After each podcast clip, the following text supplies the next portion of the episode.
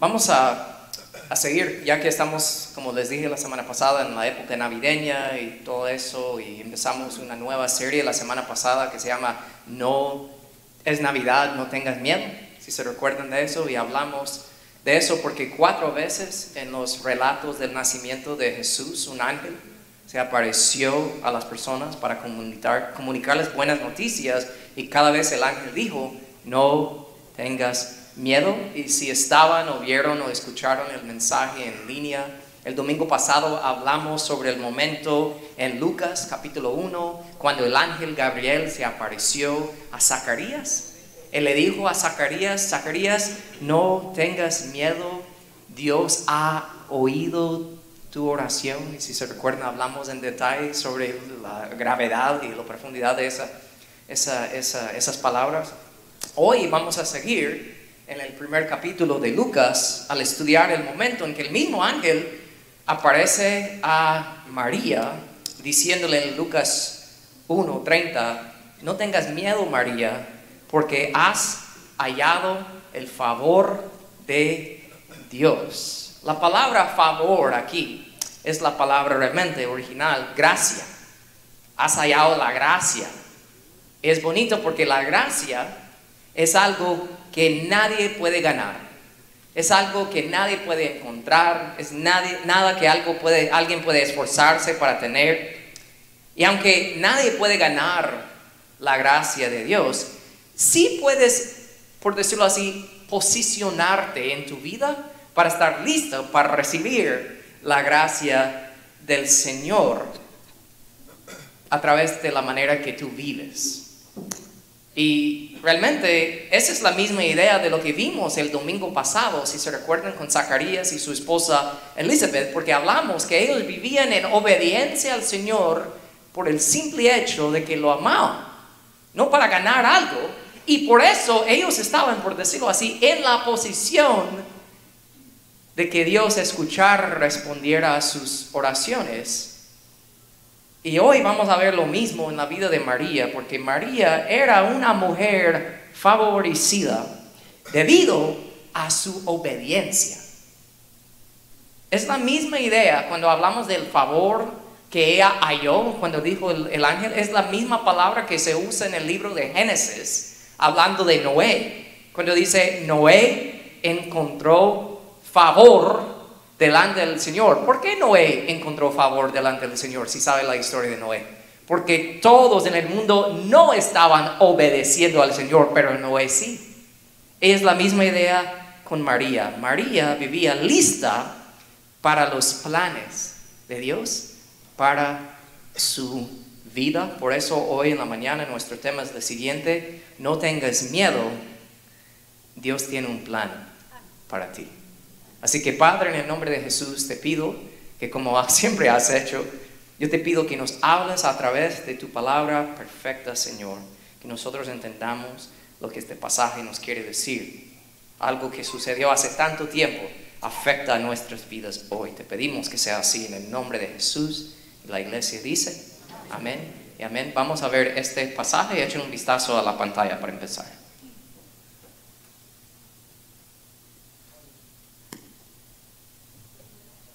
Estaba en su sexto mes de embarazo, Dios envió al ángel Gabriel a Nazaret, una aldea de Galilea, a una virgen llamada María. Ella estaba comprometida para casarse con un hombre llamado José, descendiente del rey David. Gabriel se le apareció y dijo, Saludos, mujer favorecida, el Señor está contigo. Confusa y perturbada, María trató de pensar lo que el ángel quería decir. No tengas miedo, María, le dijo el ángel, porque has hallado el favor de Dios. Concibirás y darás a luz un hijo, y le pondrás por nombre Jesús. Él será muy grande y lo llamarán Hijo del Altísimo. El Señor Dios le dará el trono de su antepasado, David, y reinará sobre Israel para siempre. Su reino no tendrá fin. Pero ¿cómo podrá suceder esto? le preguntó María al ángel. Soy virgen. El ángel le contestó, el Espíritu Santo vendrá sobre ti y el poder del Altísimo te cubrirá con su sombra.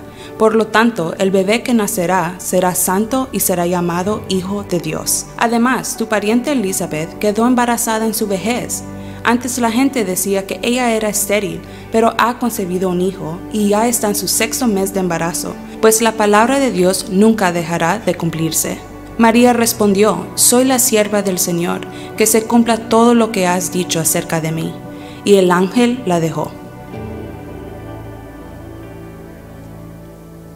Entonces, esta mañana vamos a ver algunos puntos estudiando la vida y ese momento la vida de María y cómo se aplica a nosotros de saber que no tenemos que tener miedo con las cosas que suceden en la vida si nosotros de verdad sabemos que Dios tiene un plan, un plan específico para cada uno de nosotros. Entonces, si estás tomando notas, puedes tomar esta primera nota. Vemos primero que Dios tiene un plan sin importar de dónde vienes. Vamos a ir en, orden en este momento en la vida de María. Y primero vemos eso, sin importar dónde vienes. Porque mira lo que dice otra vez versículos 26 y 27. Cuando Elizabeth estaba en el sexto mes de embarazo. ¿Qué nos dice eso? Si estabas con nosotros la semana pasada, hemos saltado seis meses del momento que vimos en la vida de Zacarías. Cuando se quedó mudo, lo que vimos la semana pasada, ahora han pasado seis meses. Y es, después de esos seis meses, Dios envió al ángel Gabriel a Nazaret, a Nazaret, digo conmigo Nazaret, Nazaret, interesante saber eso, una aldea de Galilea a una virgen llamada María. Ok, traten de captar eso, porque es bonito, como la palabra de Dios es perfecta. Pensamos por un momento lo que vimos la semana pasada. Primero, Gabriel, el ángel, se apareció a un hombre. Hoy estamos viendo que Gabriel se aparece a una jovencita, mujer, ¿verdad? Contraste. Tienen que captar esto. Se parece a un hombre anciano.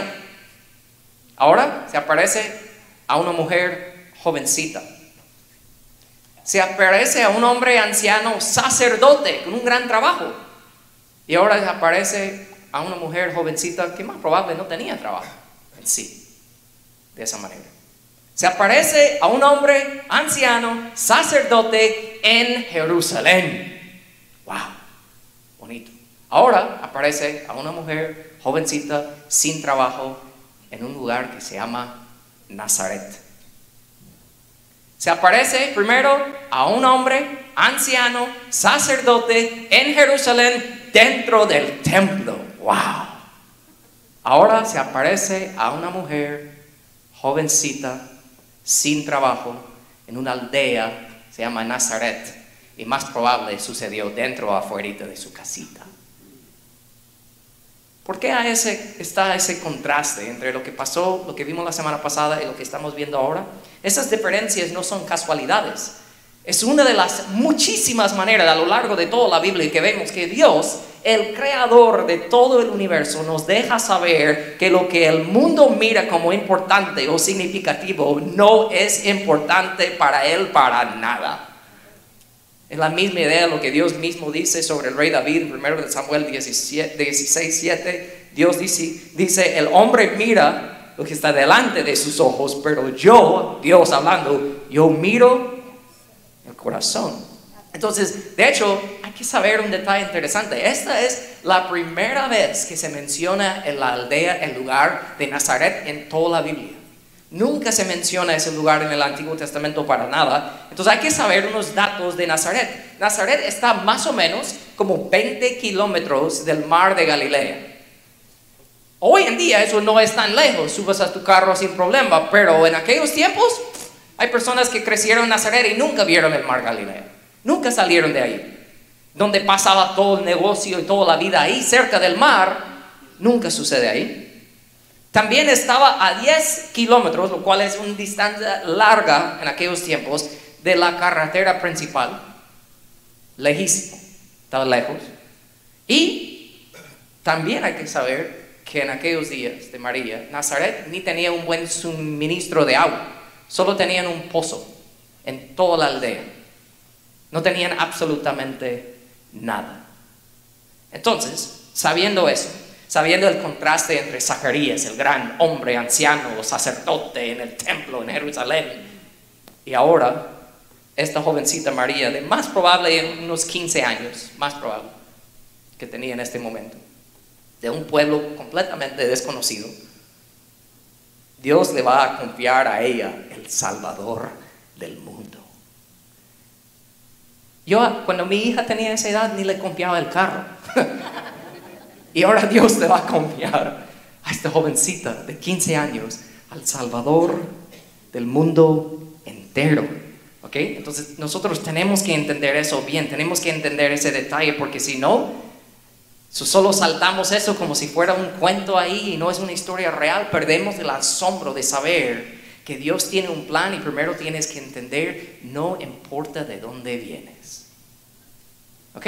Primero, es importantísimo entender eso. Pero de ahí vemos en la historia que Dios tiene un plan aún en medio de las dificultades. Y aquí tenemos que entender mucho contexto en esta historia de María para entender este punto, que Dios tiene un plan aún en medio de las dificultades, porque tienes que ponerte los zapatos de María. Ella no es ningún personaje inventaba, ¿verdad? O sea, no, esto es real, esto literalmente sucedió. Y hasta la historia y la tradición nos dice, nos enseña que María, años después, cuando Jesús ya había muerto y resucitado y regresado al cielo, María se sentaba varias veces con Lucas, el autor de este libro, el, doctor Lucas, y ella le contaba a Lucas lo que sucedía en su vida, lo que sucedió, y Lucas ahí apuntando. Eso es bonito saber, ¿verdad? De saber que literalmente juntos se sentaban y ella decía, sí me pasó eso ese día, hoy, después, seis meses después del embarazo de mi prima, oh, sí, ha sucedido. Me, explico, te, te, debe hacer sentir real aún más esta historia, porque eh, pasó. Entonces, entendiendo eso, tal vez te ayuda a entender y captar aún más el asombro que debemos tener por los detalles que están en esta historia, porque María literalmente le contaba a Lucas y Lucas lo apuntaba, ¿ok? Entonces, entendiendo eso, seguimos la historia. Ella estaba comprometida para casarse con un hombre llamado José, descendiente del rey David. Gabriel se le apareció y dijo, saludos mujer favorecida, el Señor está contigo. Amén. No, confusa y perturbada. María trató de pensar lo que el ángel quería decir.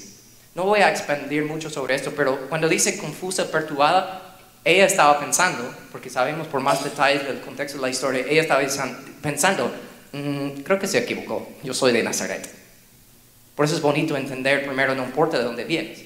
¿Ok? Entonces ella, creo que se equivocó esto porque me es esta mujer favorecida yo no soy nadie. Es lo que estaba pensando ella. Pero es más donde vamos a enfocar ahorita. Porque saber que un ángel, arcángel, Gabriel, el gran Gabriel se aparece a esta mujercita en Nazaret y le dice todo eso, has hallado el favor de Dios, la gracia de Dios, el creador del universo está sobre ti. Pero vemos en la historia que recibir el favor de Dios no significa una vida libre de problemas, porque las noticias que este ángel tiene para María son fuertes. Entonces cuando entendemos más del contexto nos ayuda a entender y hasta ponernos en los zapatos de María, porque nosotros sabemos lo que el ángel le va a decir. Todavía en la historia no le ha dicho, pero nosotros ya sabemos que le va a decir, hey, te vas a quedar embarazada milagrosamente aún siendo virgen y no va a ser cualquier niño, va a ser el salvador entero de todo el mundo, ¿ok? Right? Un detalle grande. Pero solo pensamos prácticamente por un momento en los hechos que acabamos de leer. María está comprometida con José. La palabra comprometida en inglés no es, em, en inglés, ¿cómo se dice? Engaged, así se dice. Se me olvida en inglés ahora. Ah, pero es otra palabra. Es la palabra betrothed. Betrothed. Lo cual es más profundo de solo decir, ay, te pongo un anito y vamos a ver cuál fecha nos casamos. Es más profundo que eso y es más público y familiar ese momento, porque hay que entender esto, ¿ok? Para un jovencito de aquellos días, cuando entraba en la pubertad, ¿verdad? No sé, entre como en aquellos tiempos, digamos, unos 10, 11, 12, 13 años por ahí, el padre de la jovencita en esa cultura escogía un esposo potencial para su hija y ella sería la comprometida del hombre, ¿verdad? O sea, pero no casados todavía. Pero piénselo, si yo soy un padre, voy a hacer ese proceso para mi hija, eso es algo que no solo yo voy a saber, sino toda la familia. Y hasta la familia de la otra persona y hasta toda la comunidad. Eso es algo que todo el mundo va a saber. ¿verdad? No es entre ahí escondiditos, ¿será que él va a hacer? No, esto es algo grande, es algo público, algo de la comunidad, ¿ok? Entonces, ser la comprometida era como, como estar casada, pero la única diferencia era que no vivían juntos y mucho menos tenían relaciones sexuales. Entonces, después de unos años de estar así en ese proceso de compromiso, digamos que ya la jovencita de la edad de María, digamos ahorita de 15 años, estaría lista ya para vivir con su prometido. Entonces ahí sería el tiempo que el hombre, el hombrecito, jovencito, empieza a construir una casa para su mujer, para su jovencita, para demostrar, yo estoy listo, yo puedo hacer esto. Solo que la casa era una extensión de sus propios padres. Así que pobre la chica tenía que vivir cerca de los suegros. Pero está bien, ¿verdad? Sí vivía en aquellos tiempos, pero no vivían juntos. Decía, si yo soy un hombre y tú vas a ser mi esposa, te voy a demostrar hasta físicamente que yo puedo apoyarte. Es bonito, es profundo de la cultura, es bonito.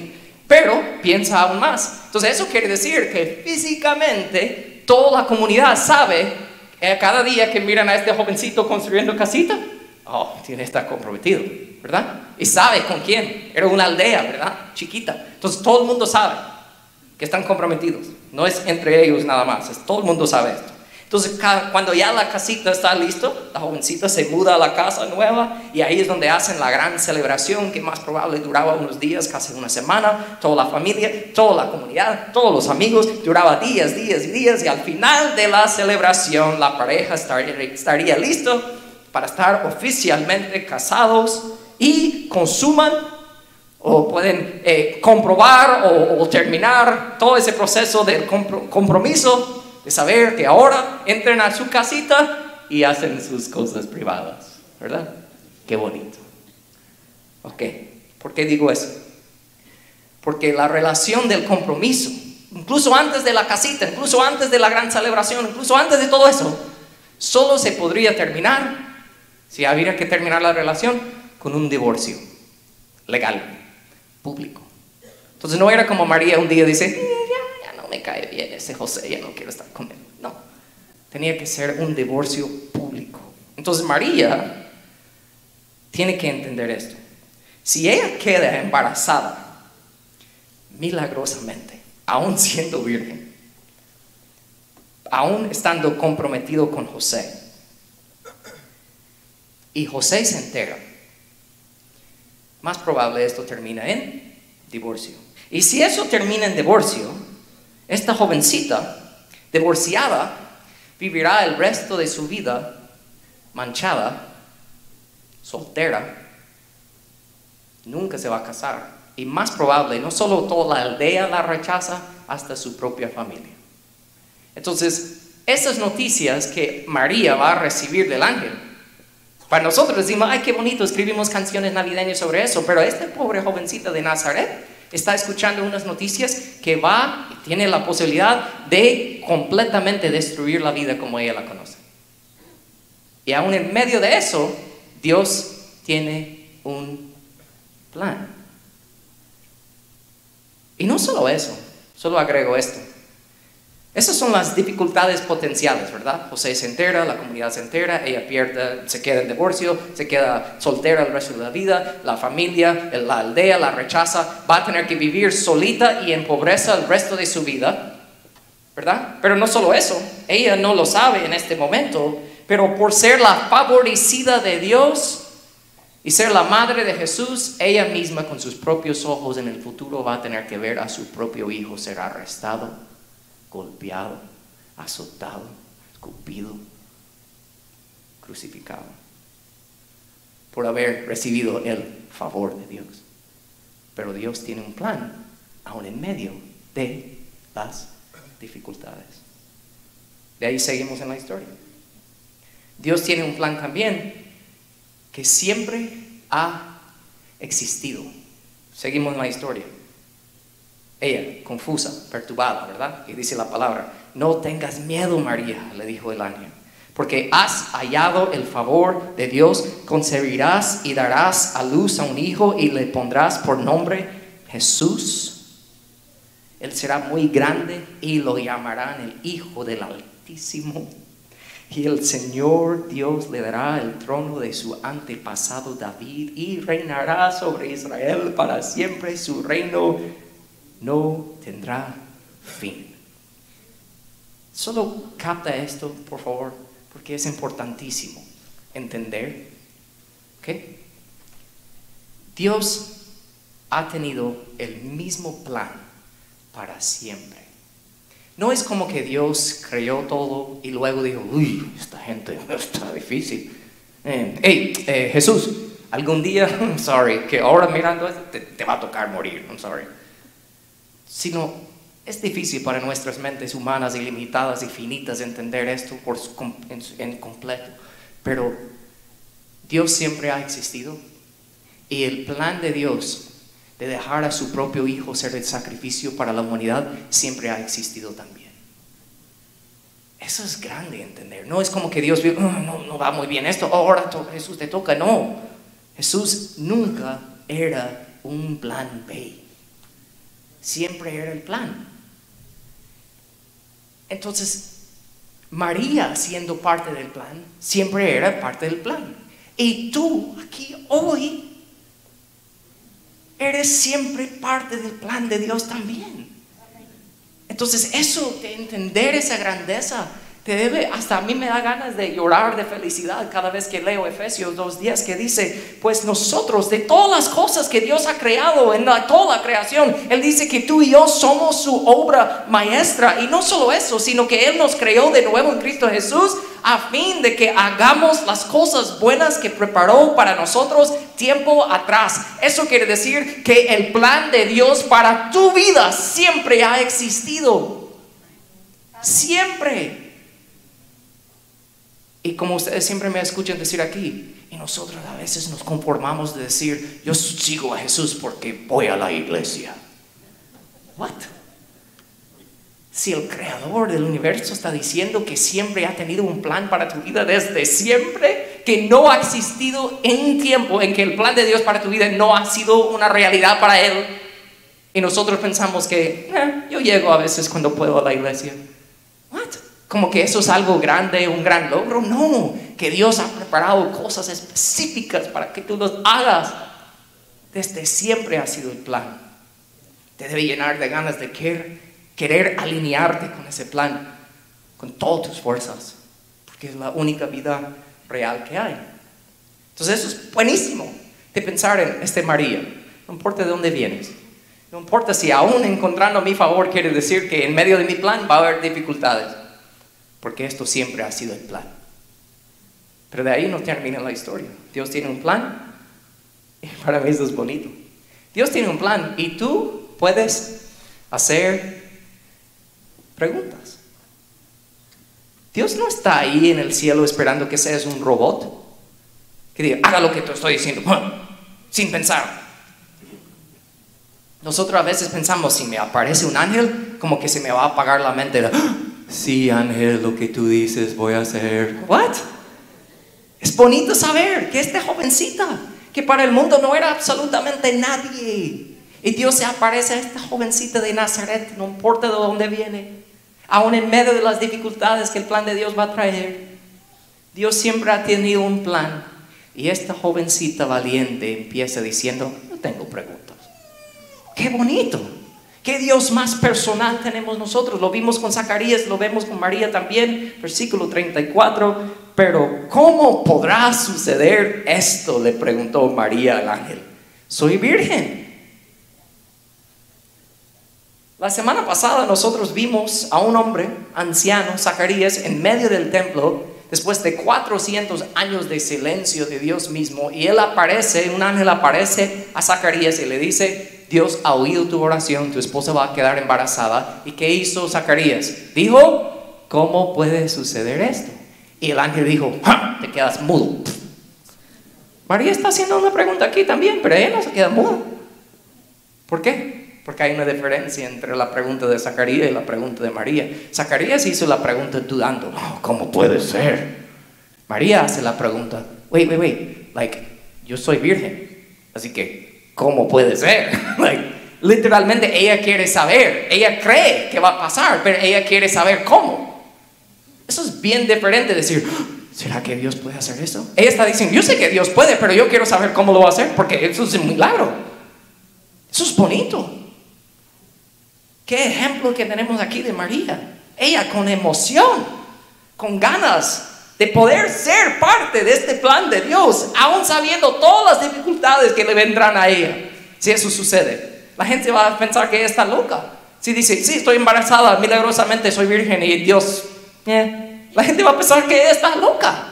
Y ella dice, ok, pero yo quiero saber cómo, porque yo con emoción, de verdad, o sea, yo entiendo, Señor, que es por la gracia que me has, yo he hallado tu favor y todo, yo entiendo que eh, yo quiero ayudar, yo quiero ser parte de este plan, pero soy virgen, ¿cómo puede suceder? Eso es una buena pregunta. Y está bien, es ok si tú sabes que Dios te está llamando a hacer algo y tú quieres decir, pero ¿cómo? No es porque estás dudando, sino es porque quieres saber, quieres estar involucrado con Él en esto. Eso es bonito y eso es lo que está haciendo María aquí. Entonces capta eso hoy. Seguir a Dios es estar en una relación íntima con Él y es con las personas más cercanas con que tenemos las mejores conversaciones honestas. Y tú puedes tener ese acceso a Dios. Y repito, sabiendo que está, estoy aquí predicando esta verdad de la palabra, diciéndote que no importa de dónde vienes, no importa en medio de las dificultades, Dios siempre ha tenido un plan y que tú puedes involucrarte hasta el sentido de hacerle preguntas al creador del universo sobre tu vida y no lo haces, no hables con él. Te conformes de venir a la iglesia de vez en cuando diciendo que eso es ser seguidor de él. Eso es una locura. Right? Eso no tiene sentido.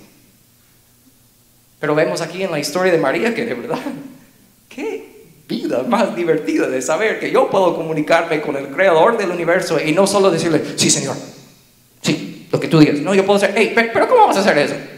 Yo quiero saber. Y Dios dice, oh, qué bueno, qué nice, conversamos. O sea, es bonito, es enorme.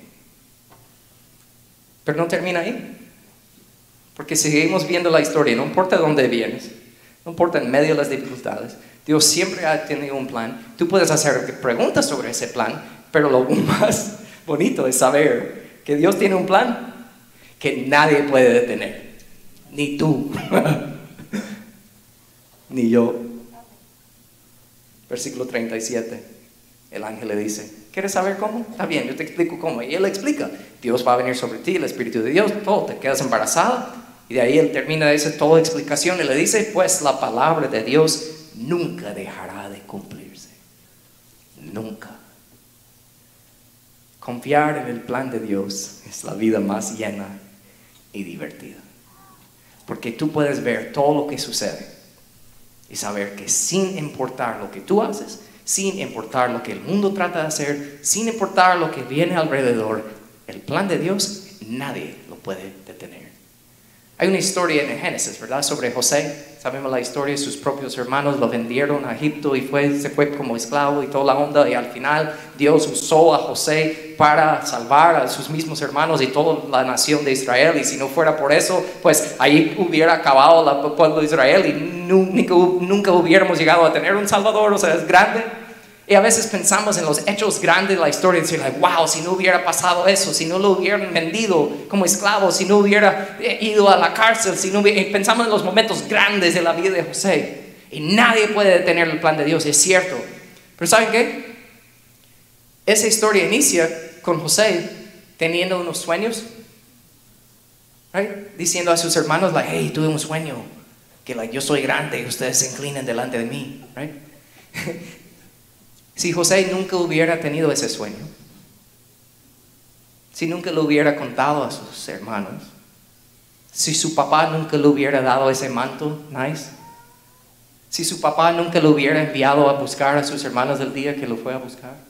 O sea, hay tantos detalles pequeños también que estaban involucrados en ese proceso de la vida de José que nos demuestra que nada puede detener el plan de Dios, pero también nos muestra que todo lo que te sucede en la vida es parte de su plan. Entonces, entendiendo el detalle de Dios y su cuidado sobre nosotros, que a muchas veces parecen que Dios está permitiendo cosas matarnos, cuando en realidad Él nos está salvando de muchas cosas. Es bonito entender todo eso y por eso son aún más poderosas las palabras mismas de José mismo en Génesis 50, 20, cuando él dijo a sus propios hermanos, ustedes se propusieron hacerme mal, pero Dios les puso todo para bien. Entonces Dios tiene un plan que nadie puede detener. Entonces solo captemos esto esta mañana antes de terminar. María, Dios tiene un plan, no importa de dónde vienes. Dios tiene un plan, María, aunque van a venir muchas dificultades. Aceptar ser parte de este plan, María, puede ser que te quedes divorciada, pobre, sola el resto de tu vida. Pero ese plan de Dios siempre ha existido. Dios no está inventando las cosas al azar. Y de ahí Dios tiene un plan que nadie puede detener. Tú puedes hacer preguntas y de ahí al final vemos que Dios tiene un plan. Y lo más fuerte es, es tu decisión unirte. ¿Qué? Piensa en eso. Dios siendo tan grande y hace todo. Y al final, después de todo lo que hace, Él dice, pero ¿quieres ser parte o no? Lo puedes disfrutar, lo puedes sufrir, pero es tu decisión unirte a lo que yo estoy haciendo. Muchas personas viven en contra de lo que Dios te está haciendo, ¿verdad? Aunque Él sigue cumpliendo con su plan, pero ellos viven sufriendo. Y Dios me imagino ahí como un buen padre diciendo, hijo, ay, no tiene que ser así. Pero no quieres decidir tú mismo unirte a lo que yo estoy haciendo. Te toca. Pero qué nice, qué bonito es saber que es tu plan unirte.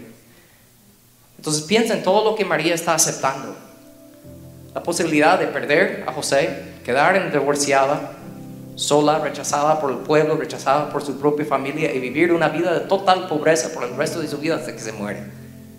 Right? Está viendo que eso puede ser por haber encontrado el favor de Dios, eso es lo que puede ser potencial para ella. Y mira lo que ella misma dice, versículo 38. Soy la sierva del Señor, que se cumpla todo lo que has dicho acerca de si mi comprometido me deja, me deja, si el pueblo me rechaza, si mi familia se aleja de mí, si tengo que vivir una vida sola y en pobreza, si tengo que pasar por lo que sea, que se cumpla todo lo que has dicho acerca de mí, Señor. Hace una semana el pastor Jorge predicó sobre, eh, no mucho se predica eso en la iglesia, ¿verdad? Te dicen el opuesto. vida va a ser lo mejor. Y de ahí las personas dicen, ah, entonces sí, que se cumple todo lo que has dicho acerca de mí, Señor. Pero cuando existe la posibilidad de vivir uh, condiciones difíciles, situaciones difíciles, y aún así tú dices que se cumple todo lo que has dicho del Señor acerca de mí, porque es mucho mejor vivir en obediencia al Señor y estar con Él y estar en paz y en gozo sin importar lo que sucede alrededor tuyo?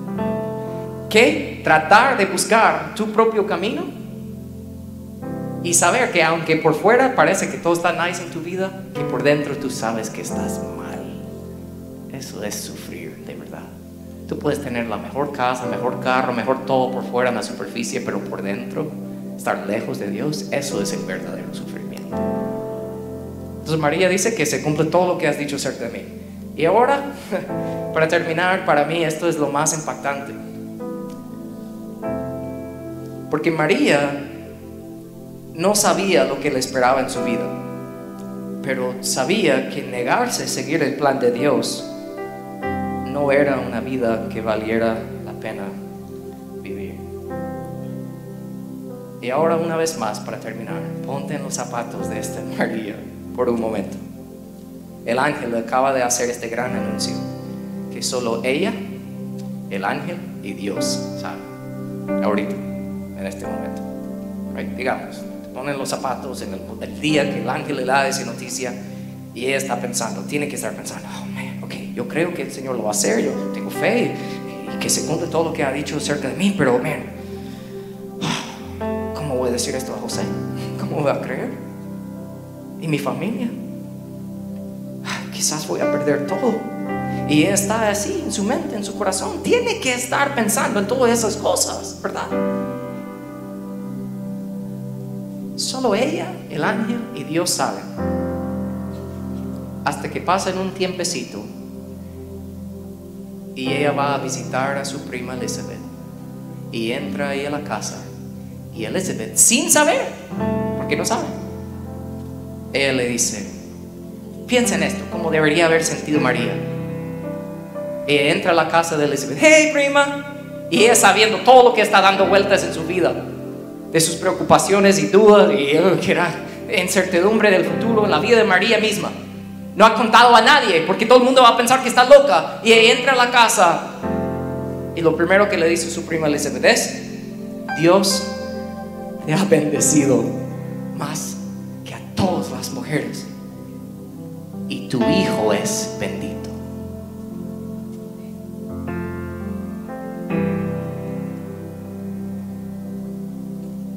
Qué tengo este honor que la madre de mi Señor venga a visitarme?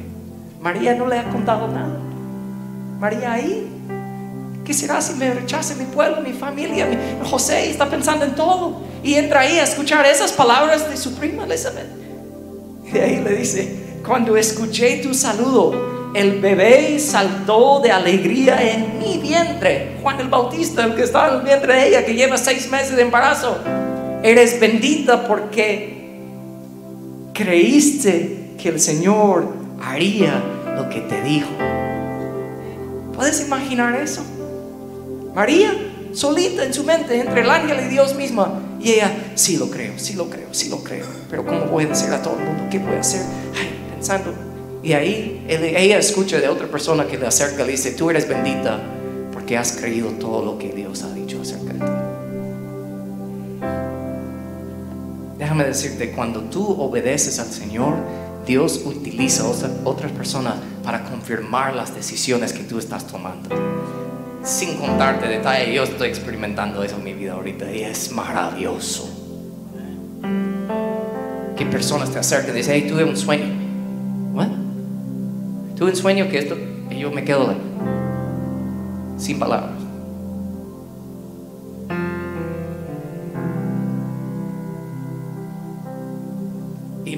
De ganas de hacer exactamente lo que María hizo cuando ella escuchó a otra persona, hey, confirmarlo, hey, yo sé que ha sido difícil.